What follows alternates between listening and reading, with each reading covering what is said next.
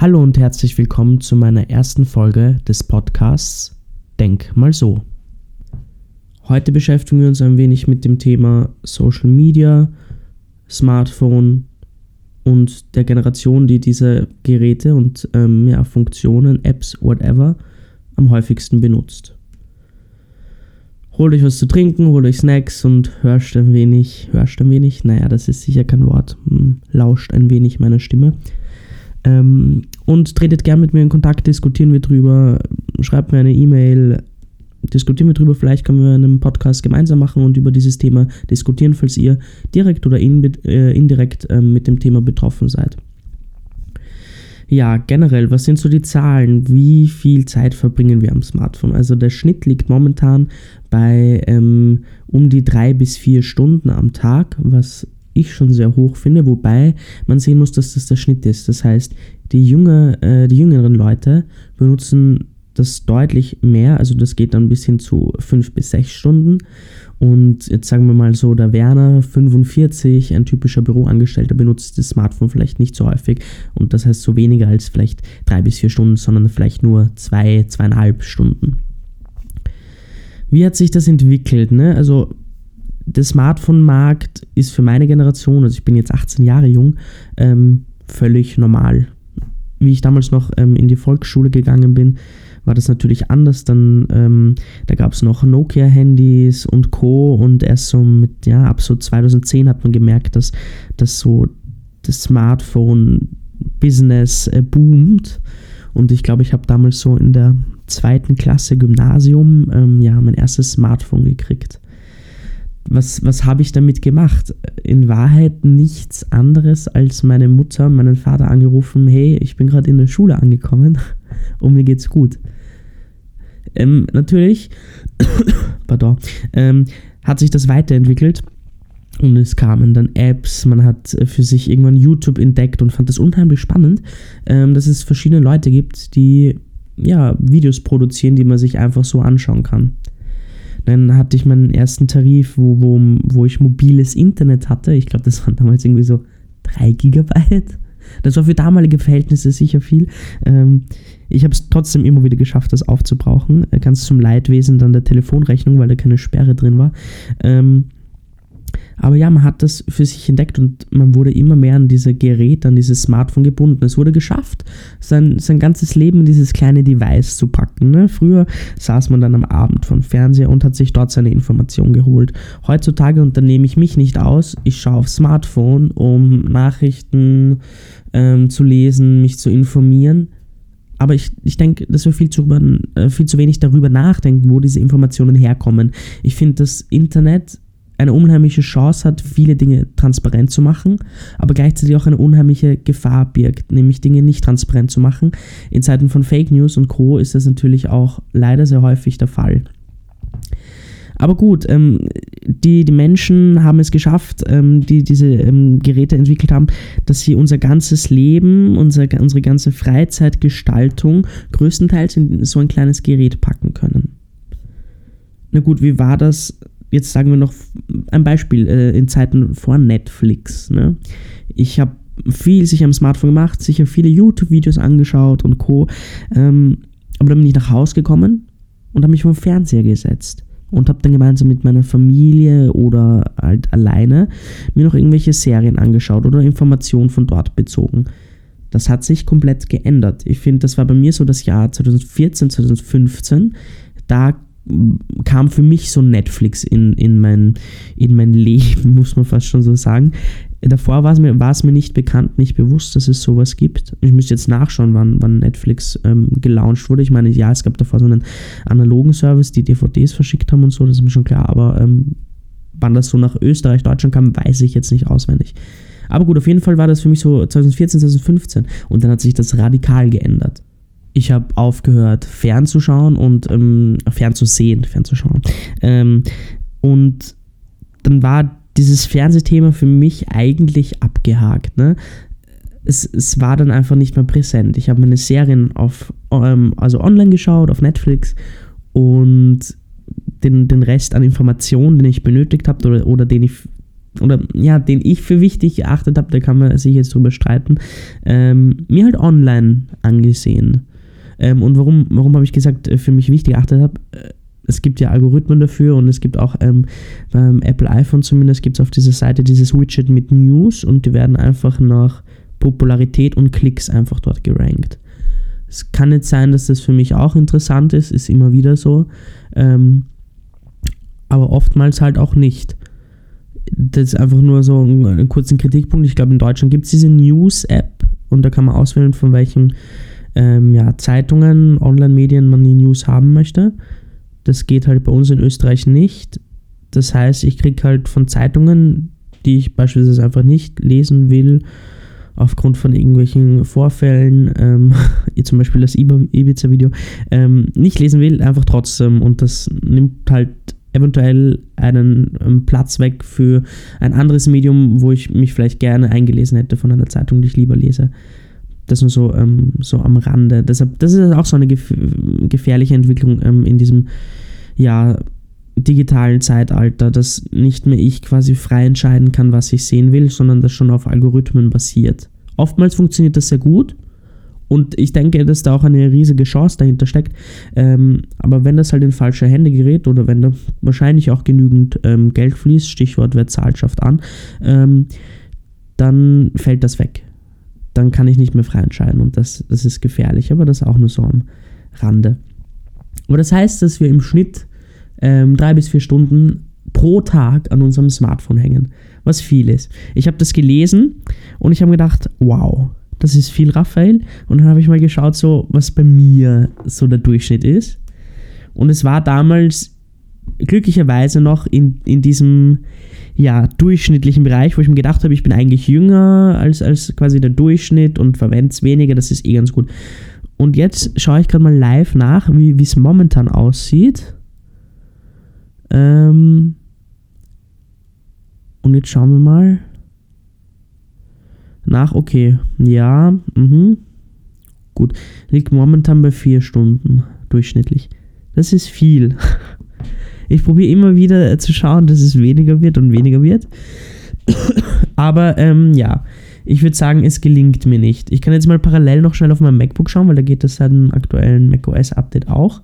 Und da wird es wahrscheinlich nochmal deutlich höher liegen, dann können wir das zusammenrechnen und äh, ja, ich kann mir überlegen, wie viel Zeit meines Lebens ich mit digitalen Blödsinn verschwende. Ich schaue mal schnell nach. So.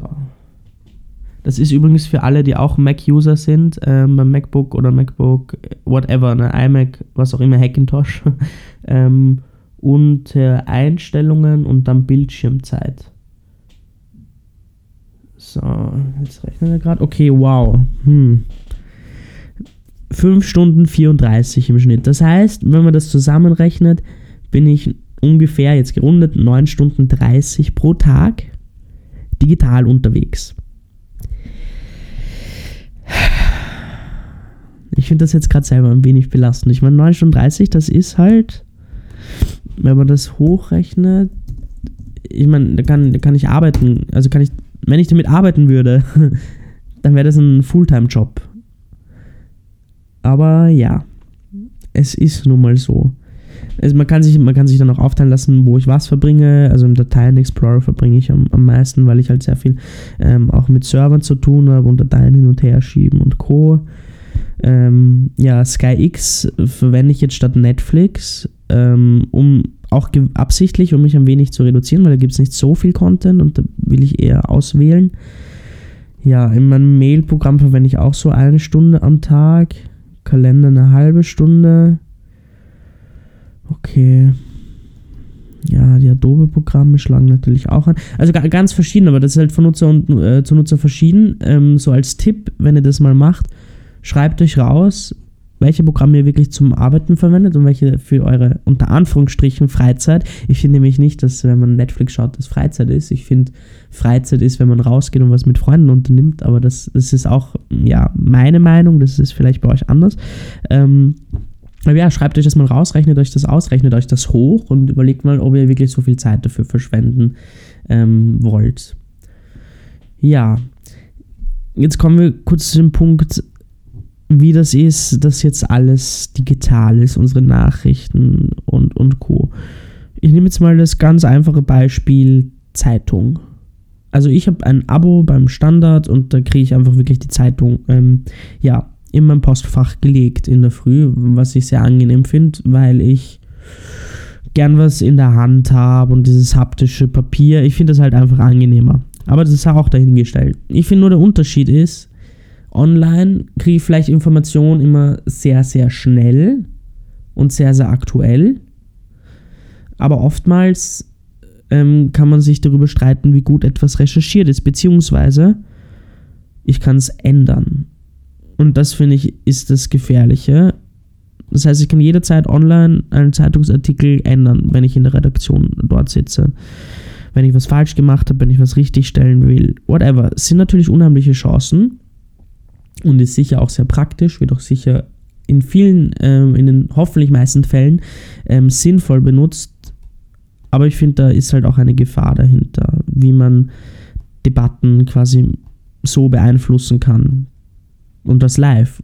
Und ich sehe die Interaktion im Sinne von Kommentaren, Likes, whatever. Und da muss ich schon sagen, wenn ich eine gedruckte Zeitung kriege, das, das kann mir niemand wegnehmen, die ist gedruckt.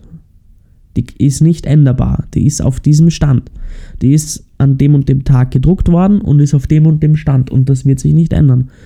Und darauf kann man zurückgreifen. Und das ist für mich eine Quelle. Weil das Problem heutzutage finde ich ist schon, wenn ich Quellen angebe, jetzt für irgendwelche Arbeiten, Diplomarbeiten, whatever, ähm, kann sich diese Quelle irgendwann ändern. Und das ist, glaube ich, relativ blöd, könnte ich mir vorstellen. Also das mal zum Thema analog und digital. Was ich mir auch die Frage gestellt habe, ich habe nachgeschaut auf meinem Handy eben, wie viel Zeit ich auf Social Media verbringe. Die meiste Zeit, ähm, ja, verbringe ich auf Twitter, aber das war, das war mir auch klar. Ähm, danach kommt WhatsApp, Instagram und dann YouTube. Bin ich Social Media süchtig, ist die Frage. Ich, ich würde das mal mit einem Nein beantworten, einfach weil ich weiß, dass ich sagen kann, ich lege das weg und mir ist es jetzt nicht wichtig.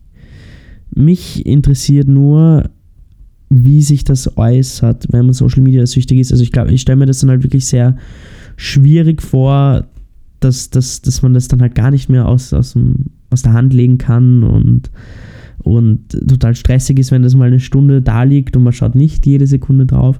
Also wäre mir interessant, wenn es jemanden un, um, unter euch gibt, uh, unter, den, unter meinen Zuhörern, äh, dann schreibt mir bitte eine, eine Mail und äh, reden wir gerne in einem Podcast drüber mich würde einfach diese Sichtweise interessieren, wie man da reinkommt. Also ich kenne nur ein Beispiel im, im Sinne von Sucht, was, was bei mir zutrifft. Ich habe Facebook genutzt. Und irgendwann war ich so, boah, eigentlich brauche ich das nicht mehr. Und dann habe ich es gelöscht, mein Konto. Und dann war wirklich so ein halbes Monat lang, so zwei Wochen, wirklich so, war es für mich sehr schwierig, ähm, irgendwie, weil es oftmals so das Ding war, ich nehme mein Smartphone in die Hand und weiß eigentlich gar nicht, was ich tun will. Ich schaue drauf und öffne Facebook. Das war so früher so der Standard. Und das hat sich jetzt halt jetzt geändert. Ich schaue jetzt wirklich nur noch auf mein Smartphone oder öffne es quasi, wenn ich telefonieren will, jemandem was schreiben will. Oder gesehen habe, dass ich irgendwie 40 WhatsApp-Nachrichten habe, die ich zwar anklicke und dann wegklicke und mir denke, ich antworte später. Und dann ein schlechtes Gewissen habe, weil ich Freunden einfach viel, viel später antworte. Ich bin da leider sehr schlampig. Und das tut mir auch sehr leid. Aber grundsätzlich schaue ich, dass ich allen antworte. Aber ich habe da keinen persönlichen Stress. Ich habe zum Beispiel auch bei WhatsApp ausgeschaltet, dass man sieht, wenn ich schon gelesen habe, weil mich das stört, weil dann kommt gleich so, okay, Lesebestätigung, okay, Fragezeichen, Fragezeichen. Warum hast du nicht geantwortet? Was ist passiert?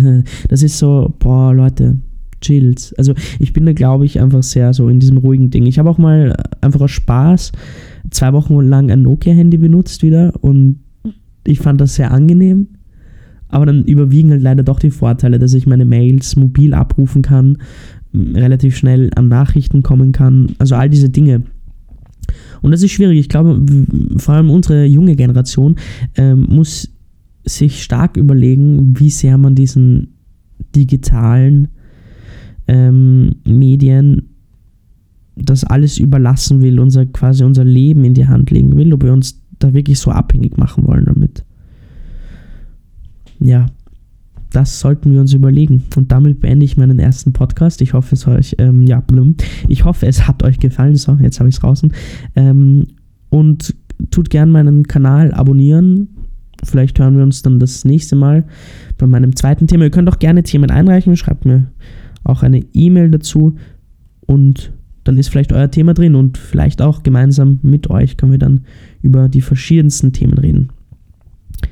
Also bis dahin und bis bald.